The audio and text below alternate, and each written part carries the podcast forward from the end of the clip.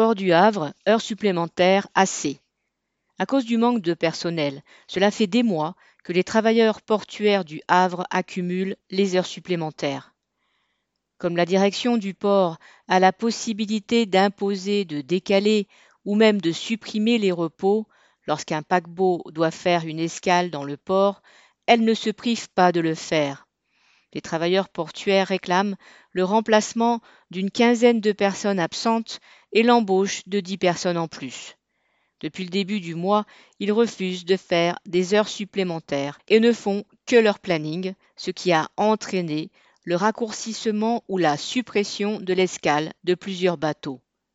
Les pneus qu'ils ont fait brûler ont provoqué un immense panache noir dans le ciel, visible par Macron lors de sa journée entre guillemets écolo au Havre jeudi 14 avril.